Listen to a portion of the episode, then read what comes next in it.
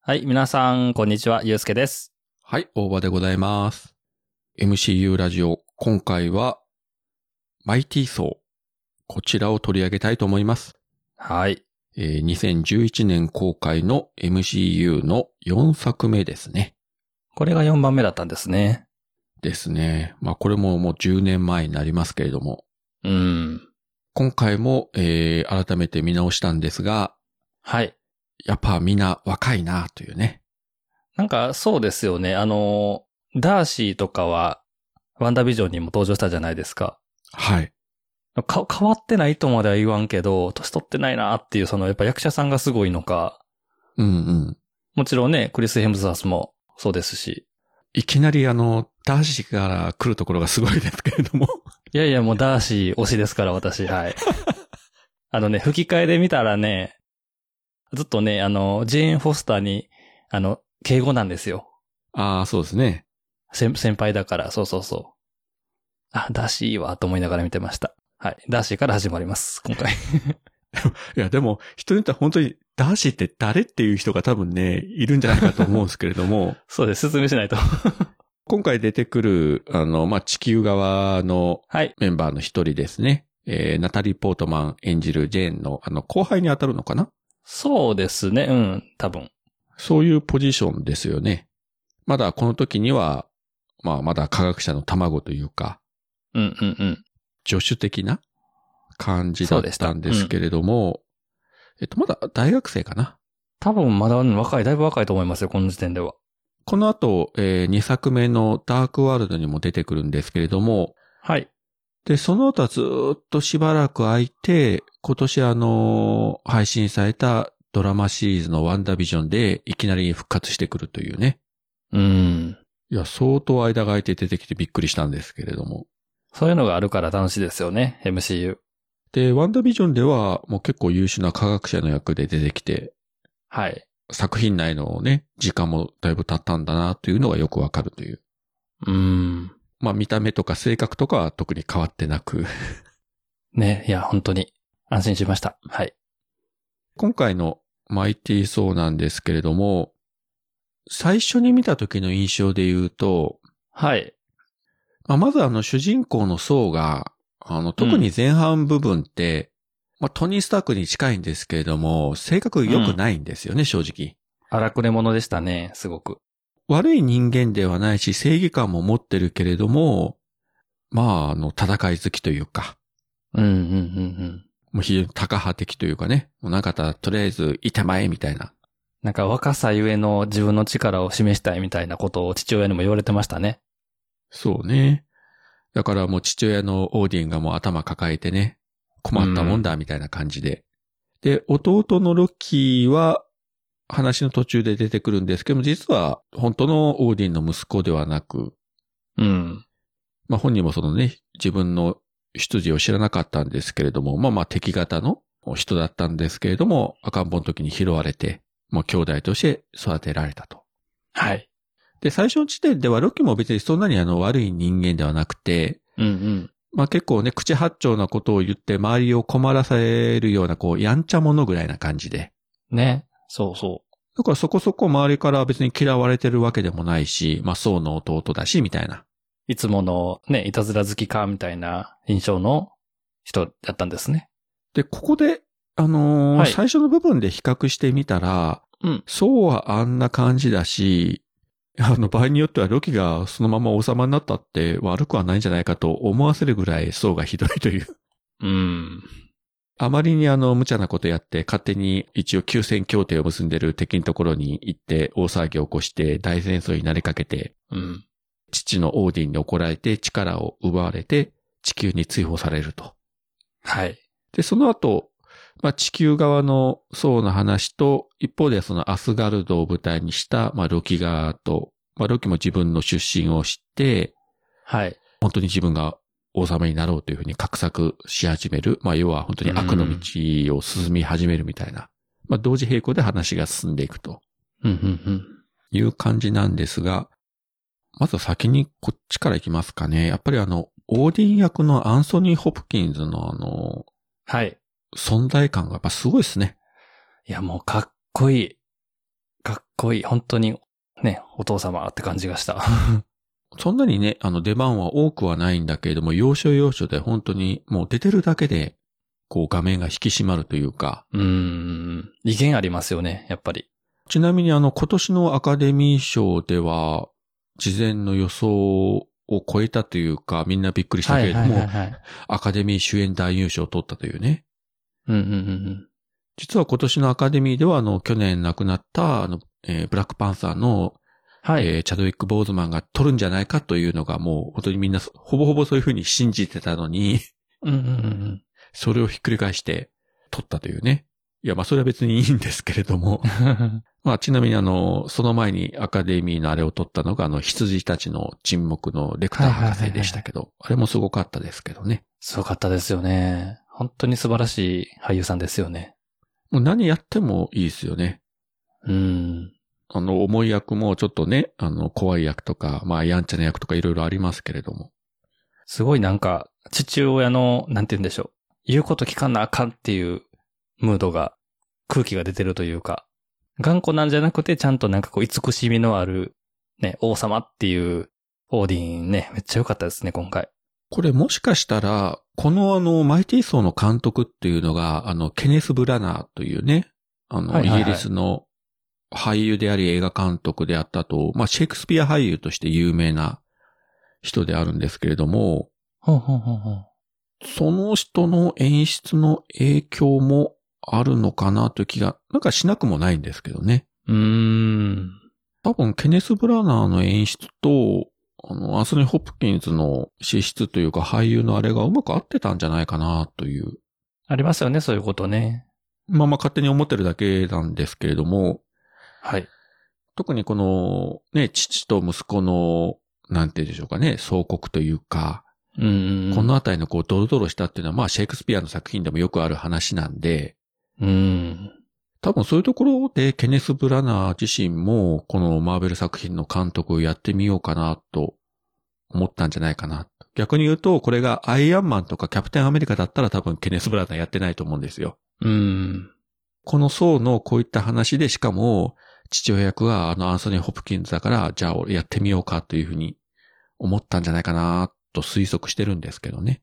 うん。まあ、舞台のアスガルドもね、ちょっとシェイクスピア的なちょっと、世界観ありますからね。ですよね。だからどちらかって言ったら、こうセットもなんかこう舞台的なところもあるし、なんか演技の仕方もね。うん。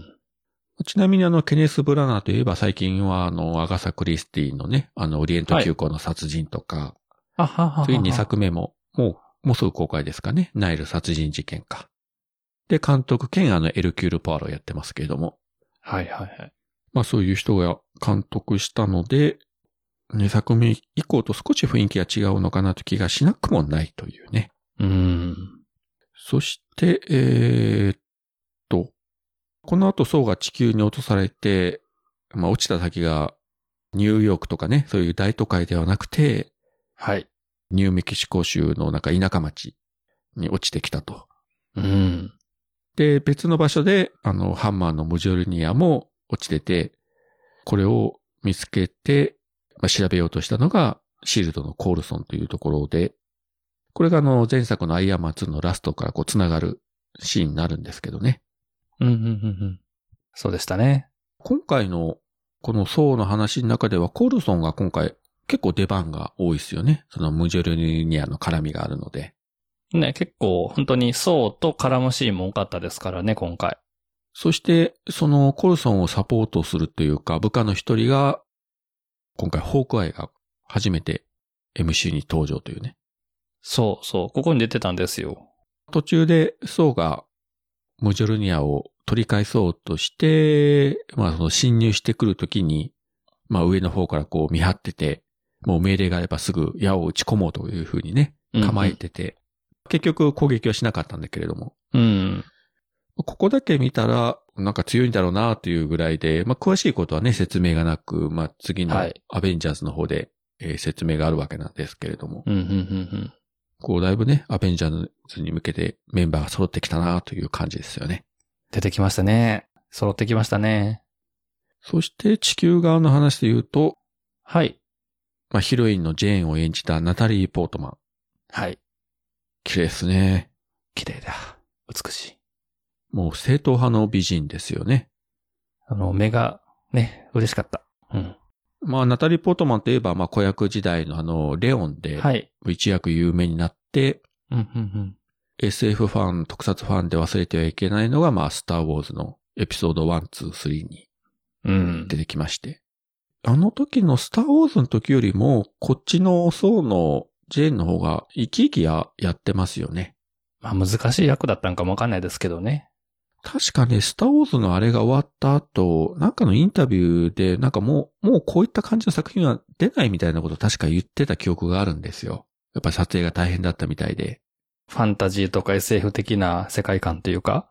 特にあの、スター・ウォーズはもうほぼほぼ、あの、普通のシーンがないので、うん。あの、ずっとあの、いわゆるグリーンバックの前での撮影で、これはさ、あの、他の俳優さんたちも言ってたけれども、うん、うん、うん、うん。もうなんか一人で毎日グリーンバックの前で撮影するみたいな。そっか。撮影の方法もね、特殊やったりするから違うんでしょうね。今はね、グリーンバックだけじゃなくて、別に背景を投影したりとかいろんなやり方があるんで変わってきてるけれども、スターウォーズでエピソード1、2、3、まあ、90年代の終わりぐらいからね、やってた、ちょうどアナログからデジタルのこう切り替わりの時期だったんですけれども、はい。まあその頃は、俳優的には非常にやりにくい時代だったらしいですね。うーん。いやー、出てくれてよかった。特に超能力とかがあるわけなく、まあ普通のね、はい。人間の役で、でも生き生きとアクティブに動き回って、うーん。なんかいいなぁと。もうこれはもうそうじゃなくても惚れるよなというね。いや、ほんまですよ。ね。ねえ解放してほしいですよね。自分もね、なんか倒れてて、助けられて目の前にナタリー・ポートマンがいたらもうんうダメっすね。 2回ぐらいなら引かれてもいいですよね。しかも、最初に会った時が、地面に倒れてる層を発見したとかではなくて、地球に飛ばされてフラフラしてるところを車で引いてしまった という。いや、これそうじゃなかったら死んでますよね、みたいな。死んでますね。まあ、その意味では、あのーまあ、前回でも話した、えーミッキー・ロークと同じよう に記録よう出てく る。弾いても大丈夫という。そう、引いても大丈夫な人たち。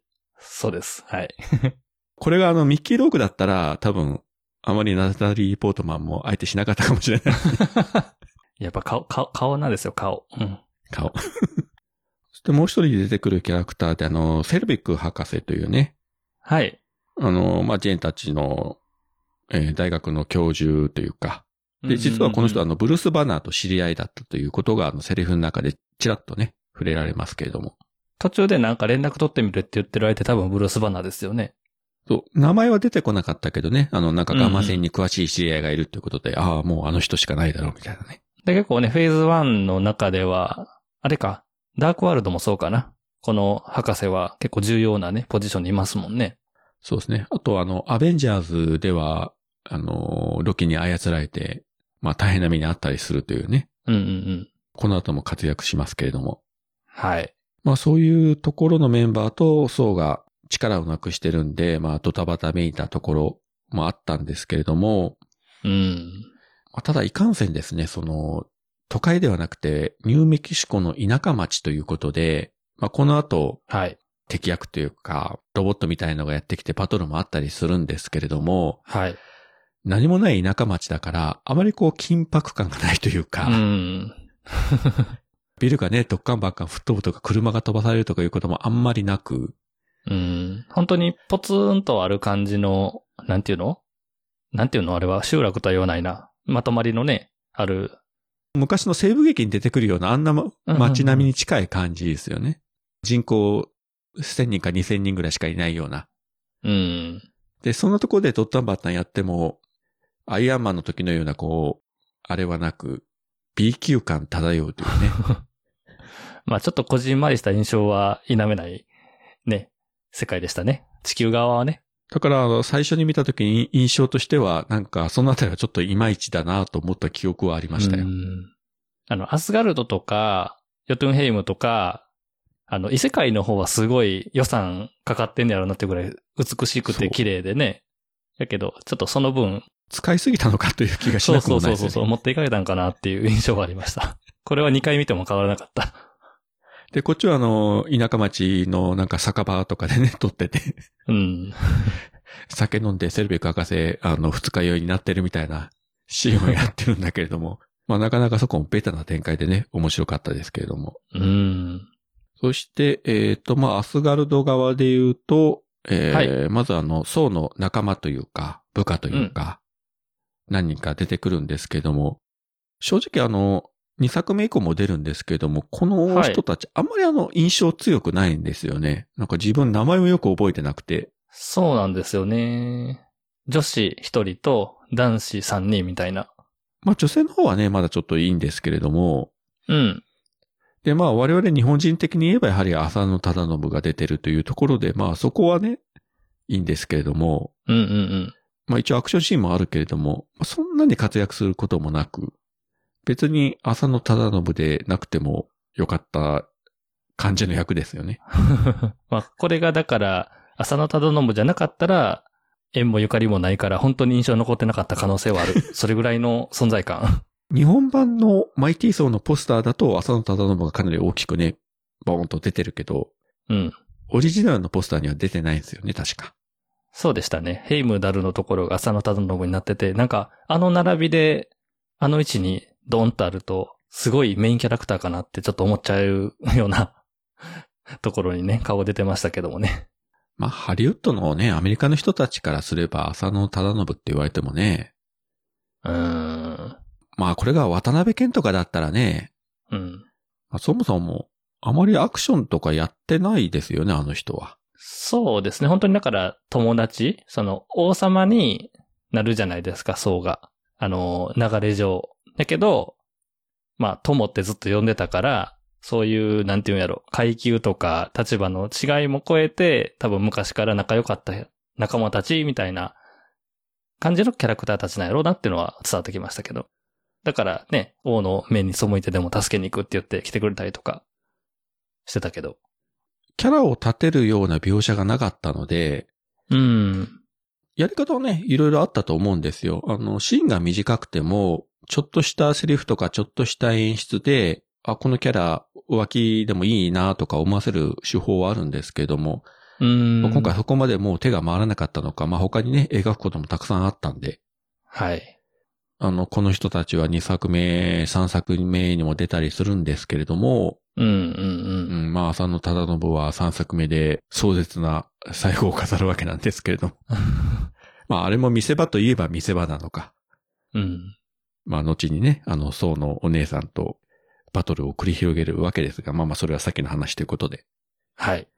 まあ、あと、そうですね。やはり、ロキですよね。ロキですよね。ロキの話をしないと、やっぱり。で、最初はまあ、多少いたずらはするけれども、まあみんなから認められてたんですが、実は自分がアスガルドの人間ではなく、敵側うのん。うん、一人で拾われてきたんだということを知って、まあ、オーディンを倒して自分が、俺は王になるみたいなね、感じで、うん。いろいろ画策を巡らして、うん。その意味ではロキもかわいそうといえばかわいそうで、いや、本当にかわいそうですね。なんか、ねえロキ視点で行くとね、ショック大きいやろうし。今までね、自分はオーディンの息子で、宋の弟でっていう、周りもそういうふうに扱ってきて、うん。自分も疑ってないけど、いや、実は、君はあの別の星の敵型の人間だったんだけど、かわいそうだったから俺が拾ってきてやったんだよ、みたいな感じでね、言われると、うん。ええみたいな感じで。あれ、もうちょっとなんかね、ちゃんとしといてあげられへんかったんかよって思いますね。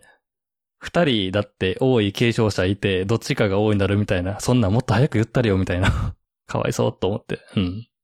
どっちか見極めて優秀な方を王にするとか、うん。よりももう最初から出来はともかくとして、もうね、年功序列じゃないけど長男が王だよみたいな感じにしとけばまだしもねよかったのかもしれないけど、まあ、このあたりはね、あの、よく、例えば日本のね、あの、戦国ものの話の中でもよく出ますけどね。はい。で、大体あの、次男を立てようとして、お家騒動が起こって大騒ぎになるというのはよくある話ですけれども。うん。まあそれでも、まあロキはね、かわいそうな部分もあるけれども、真実に気がついてからはある意味、あの、まあ悪役としての道をまっしぐらに進んでいって、でも、あの、なんて言うんでしょうね。憎めない悪役ですよね、彼は。そうですよね。な多分その、ね、育ちみたいなところもちゃんと描かれてるから、ただの悪い奴に落ち着かへんかったっていうのはあるかもしれませんね。結局あの、王族の一人として育てられたという、まあ、まあ品の良さというか、うん。ちょっと若干ね、お坊ちゃん的なところもあったりするわけで、うんうんうん結局、真実を知った後も、オーディンに対してやっぱ屈折した思いはあるものの、うんうん。どこか父親としてのあれもあるし、あとやっぱり母親に対しては本当に母としてずっと思ってましたよね。そうですよね。ちょっと話飛びますけれども、2作目のダークワールドで、はい。その母親がまあ死んじゃうわけですけれども、うん。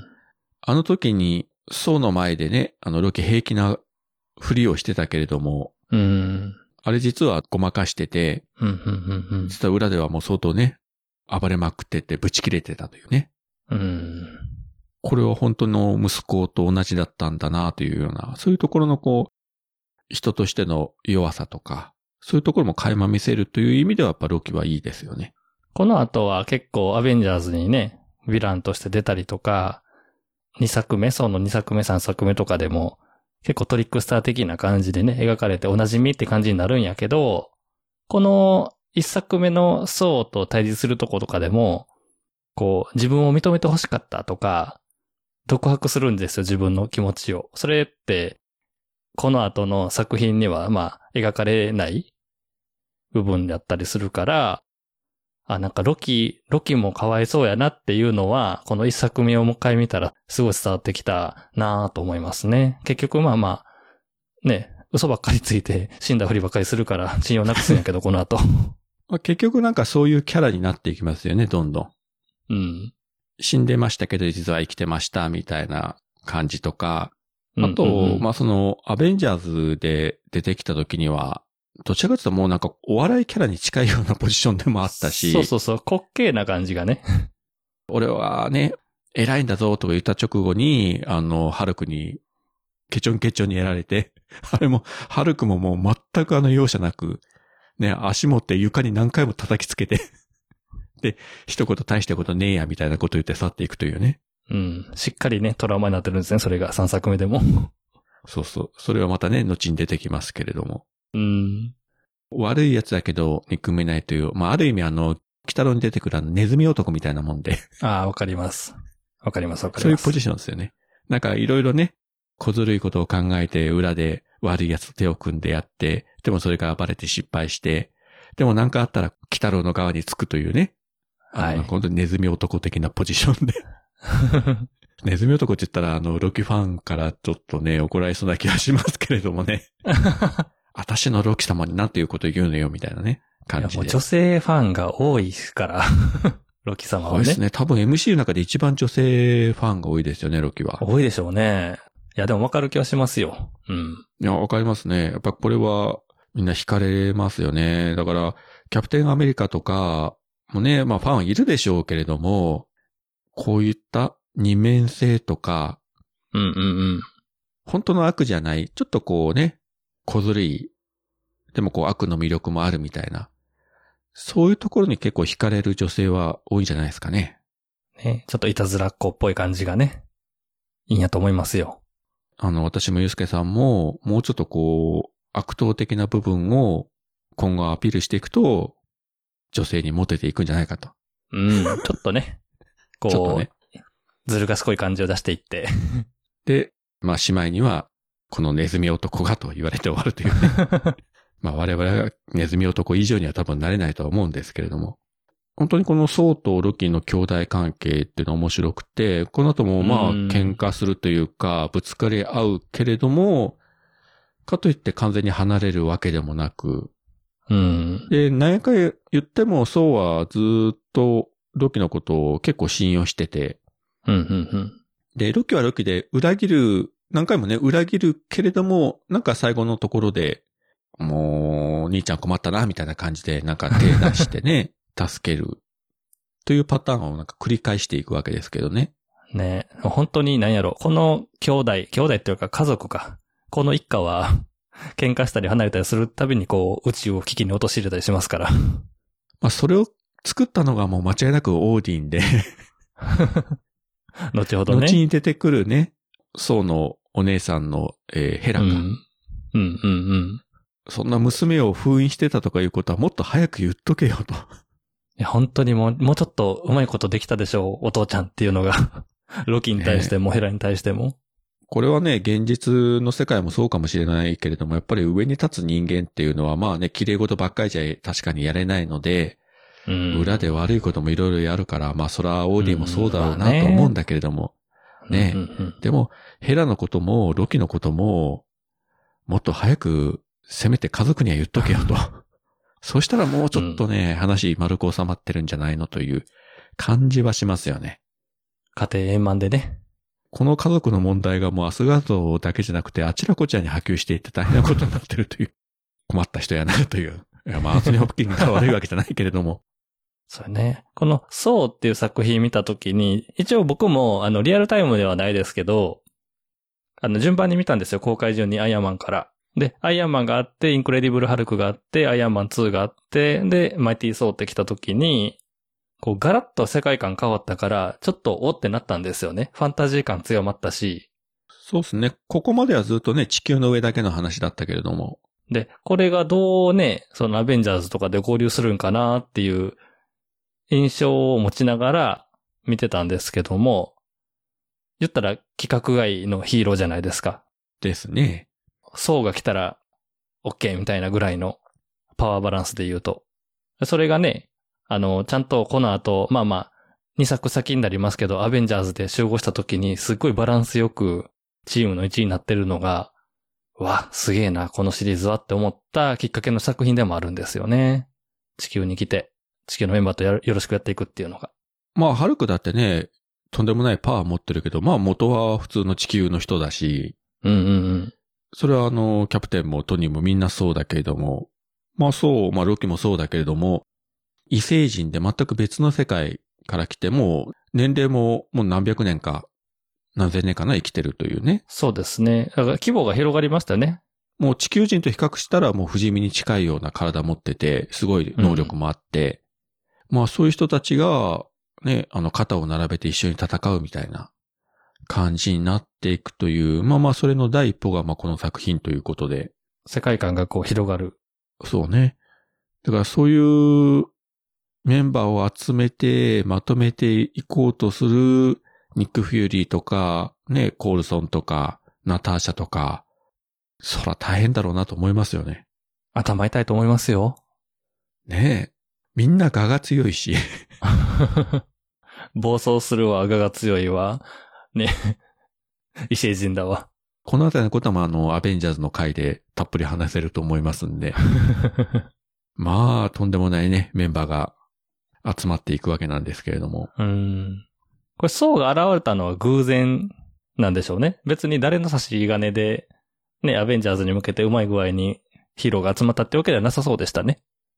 たまたま追放されて降ってきたっていう。たまたま地球で、で、もしかしたらね、別の星に行ってたかもしれないし、うん、あるいはね、ムジョルニアだけが地球に来て、そうは別の星に行ってたりしたら、うん、うん。まあ、未だにね、コルソンはずっとこれを 調べてたかもしれないし、何がどうやってもこのハンマーは動かんぞ、みたいな感じでね。どんどんメンバーが揃ってきましたね。大舞台に向けて。で、いよいよ話が盛り上がってきたなというところで、まあ、あのー次回作がキャプテンアメリカになって、いきなりまた時間がね、遡って、うん。まあ、これはまた、キャプテンアメリカの回で話しますけれども、まあ、次の作品はまたガラッと雰囲気が変わって、うんうんうん。あの、どちらかといったら昔よくあった50年代あたりにあったこう戦争映画の雰囲気になっていくというね。うん。本当にいろんな作品、方向性があちこちに行く MCU ですね。まあそういうことで今回は、えっ、と、マイティーソーシリーズ1作目についてあれこれお話ししてきましたけれども、あと何か話し足りないこととかはありますか多分ね、見落としてる、ここに出てたわってあると思うんですよ。マイティーソーでも。まあ多分ね、ね。あると思うんですけどね。まあ、またね、ダーシーが、ドラマか 本ら劇場に帰ってきてくれるといいなって、僕は思いますよ。以上です。もしかしたらね、キャプテン・マーベルの次の作品あたりでね、うんうん。出てくる可能性はあるんじゃないかというふうに密かに思ってるんですけどね、ダッシュは。はい。うん。 どんだけダーシー言うねんっていうね。あ、そうそう。あと、ナタリー・ポートマンもね、ラブサンダーでまた復帰するっていう予定なんで、そこも、このアイアンマンもキャプテン・アメリカもそう、もう最初は単独支援作はもう3作で終わるという話で来てたけれども、ソーのみが4作目制作で、ナタリー・ポートマンも3には出てなかったので、あ、もうここないのかなと。あの、セリフの中でも、あの、ジェーンとは別れたということをね、言ってたんで、ここで終わるのかなと思ったらまさかの復活で、ね、どんな風に帰ってくるんでしょうね。ねえ、ちょっとびっくりですけどね。しかもヒーローになるかもしれへんっていうぐらいやから。なんからしいですよね。で、これもあの、エンドゲームの続きになってるので、あの、ガーディアンズのメンバーも出てくるというね。いやー、楽しみ。これまた楽しみで。もう撮影が終わったのかななんか写真はなんかインスタとかツイッターで見てたけど、またあの、クリス・ヘムズワードがまた体鍛えてすごい筋肉になってましたけど。 すごいですね。この人もどんどんキャラが変わっていってね、バトルロイヤルではすごいコミカルなキャラになったりとか、エンドゲームではデブになったりね。面白いですよね。 まあまあ、デブになったのは、あれはまあね、あの 、まあ確かにあれはショックでしたよね。まあね。まあそのあたりはまた後にエンドゲームの回でいろいろはい。あ、外、あと、あれの話やで。あの、ロキがね、もうすぐ始まるよって話もちょっとしときましょうよ。そうですね、忘れてました。えーっと、6月9日からディズニープラスのドラマシリーズで、えー、ロキ、えー全6話で配信が開始となります。うん、うん、うん、まあこれもね、当然見終わったらまたじっくり語ろうと思うんですが、まああの、とんでもない話に。うん。なりそうですよね。えーマーベルの最近のドラマシリーズも、ワンダービジョンも、ファルコンウィンターソルジャーも、まあエンドゲームの後の、まあ地球の上での話だったんですが、今度ははい全く異世界、他の星とか、うん。どうもマルチバース行ったり来たりとか時間も超えてみたいな、なんかそんな話になるっぽいので、うん。どういう感じになって、で、どういう感じのラストを迎えるのかっていうのが全くあの、予想がつかないのでですね。楽しみですね、これも。そう、おそらくまた意外なキャラクターの再登場とかね、うん。オートマセの展開をもう当然マーベルは仕掛けてくると思うので、はい。えっと、今前の2つの作品は毎週金曜日の配信だったんですが、今回ロキは毎週水曜日の配信ということで、週の中日に楽しみが増えたなという感じでね。頑張れそうですね。水曜日に来てくれたら。これから毎週水曜日はもう懺悔もせ ずに家で見ようかと思っております。そうしないとね、なんか翌日見ようとかして、なんかネタバレ聞いたりしたらショックなんで、もうできるそだうそけうそうそ早急に見とかないとですね、ショック受けるんで。う。うん。わかるわかる。もうこれからあの水曜日は誰も私に連絡をしないでください。 まずこっちを優先します。はい。じゃあそういうわけで、えっ、と、今回の MCU ラジオは、えー、マイティーソーについてお話をさせていただきました。はい。じゃあここまでお聞きいただきありがとうございました。ありがとうございました。